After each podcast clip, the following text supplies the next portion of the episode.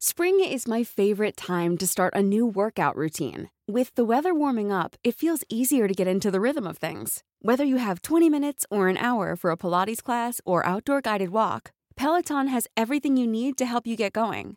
Get a head start on summer with Peloton at onepeloton.com. Te lo cuento, te lo cuento. Tu dosis diaria de noticias. Hola, soy Pau Mendieta y aquí te va tu dosis diaria de noticias. ¿Te lo cuenta? Te lo cuento. Por ineficientes. Ayer, un juez le dio la razón a Mexicanos contra la corrupción por la iniciativa del gobierno para atacar al COVID-19. Un poco de contexto.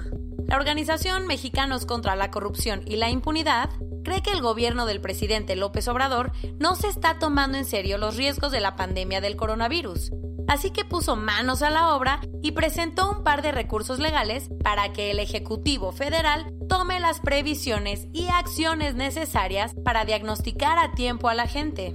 ¿Y cómo le fue? Al parecer la organización no andaba tan perdida, ya que el juzgado decimotercero en materia administrativa de la Ciudad de México, ese que se encarga de atender todas las cosas que súper urgen, le dio la razón y giró dos suspensiones para que el gobierno federal se ponga las pilas, porque si sigue actuando así, entre contagios y muertes, las cosas se pueden poner color de hormiga. Ahora, tanto AMLO como el secretario de Salud y el subsecretario Hugo López Gatel tienen menos de 24 horas para decirle al Poder Judicial qué están haciendo para cumplir con la orden. Para que no anden diciendo. La Secretaría de Salud por fin publicó la lista de todos los hospitales autorizados a los que puedes ir para que te hagan la prueba por COVID-19.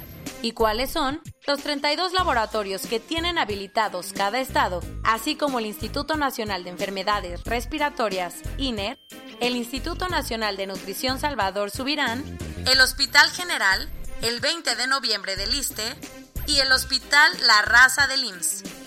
Pero si ninguna de estas opciones te gusta, también confirmaron que hay dos hospitales privados en la capital donde están haciendo pruebas, el ABC de Observatorio y el Ángeles de Interlomas. Consume Nacional. El Senado quiere que el 30% de la programación de Netflix sea de producciones hechas en México. ¿Te latería poner en pausa Élite para echarte un maratón de El Club?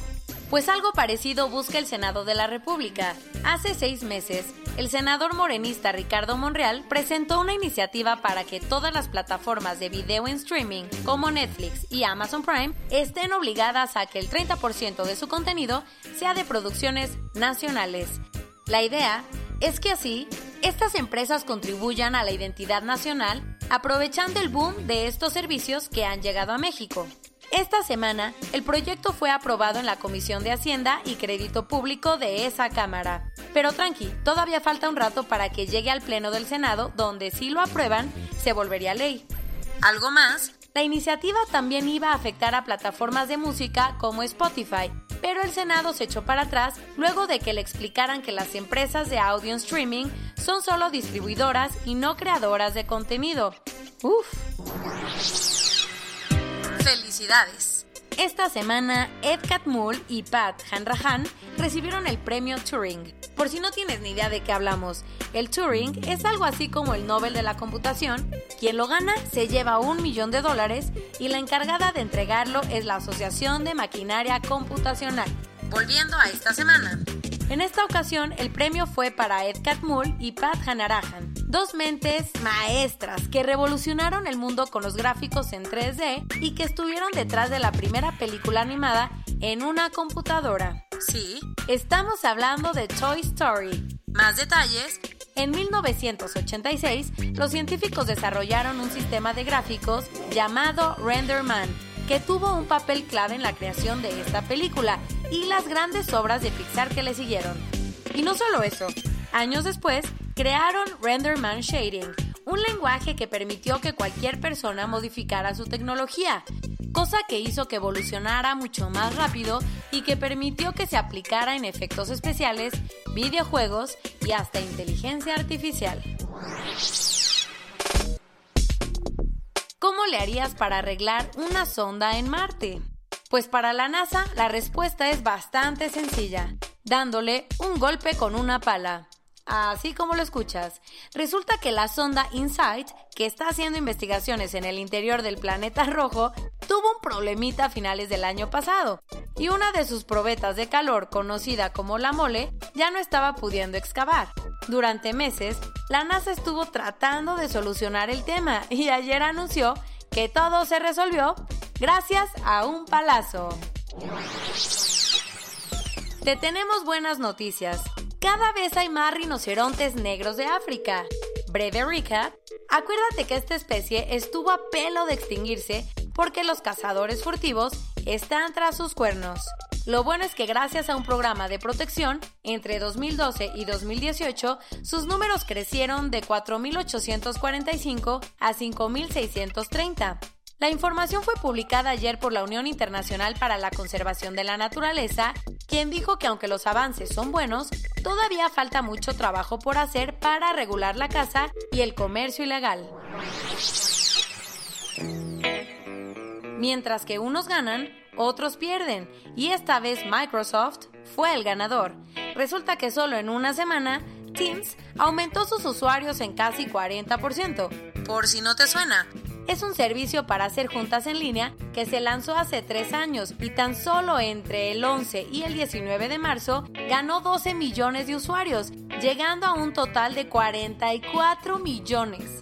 Ahora Microsoft se está poniendo las pilas para ofrecer más beneficios. Por ejemplo, se espera que para finales de este año, Teams tenga una herramienta para suprimir el sonido en tiempo real, la opción perfecta para estos días de home office. Corona News Global. En el mundo.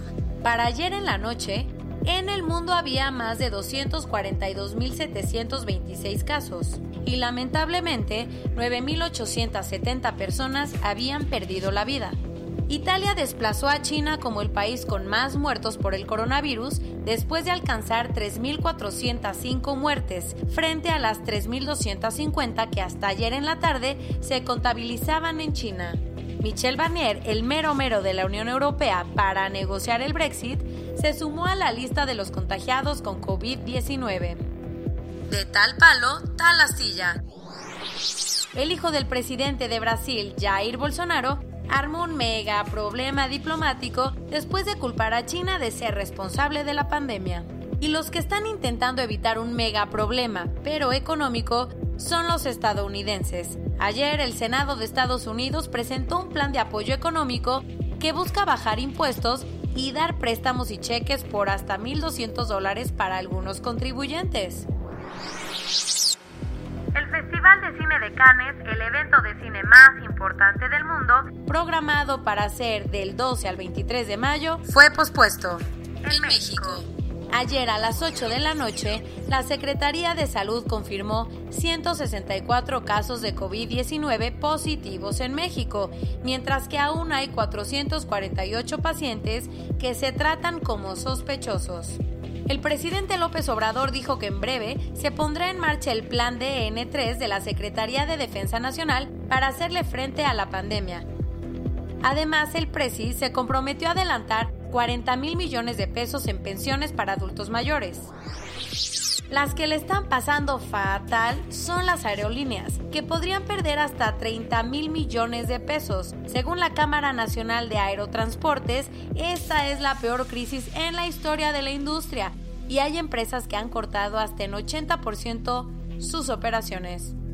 Lo bueno, ayer en la noche, en el mundo ya se habían curado más de 85 mil pacientes. Después de unas semanitas tremendas, ayer los mercados tuvieron un pequeño respiro. A pesar de iniciar el día con algunas pérdidas, las bolsas se recuperaron para tener, aunque sea ganancias mínimas, de 1%, como fue el caso de Standard Poor's 500.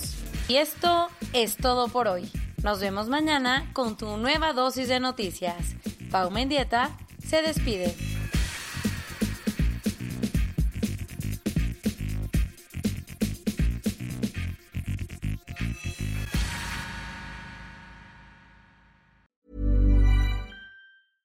Hey, folks, I'm Mark Marin from the WTF Podcast, and this episode is brought to you by Kleenex Ultra Soft Tissues your ally to help tackle your allergy symptoms this season. I love the change of seasons, but nobody loves pollen and all those other things floating in the air that make you sneeze during this nice weather. Kleenex Ultra Soft Tissues are hypoallergenic and allergist approved. So fight back against watery eyes and runny noses without worrying about irritating your skin. For this allergy season, grab Kleenex and face allergies head on.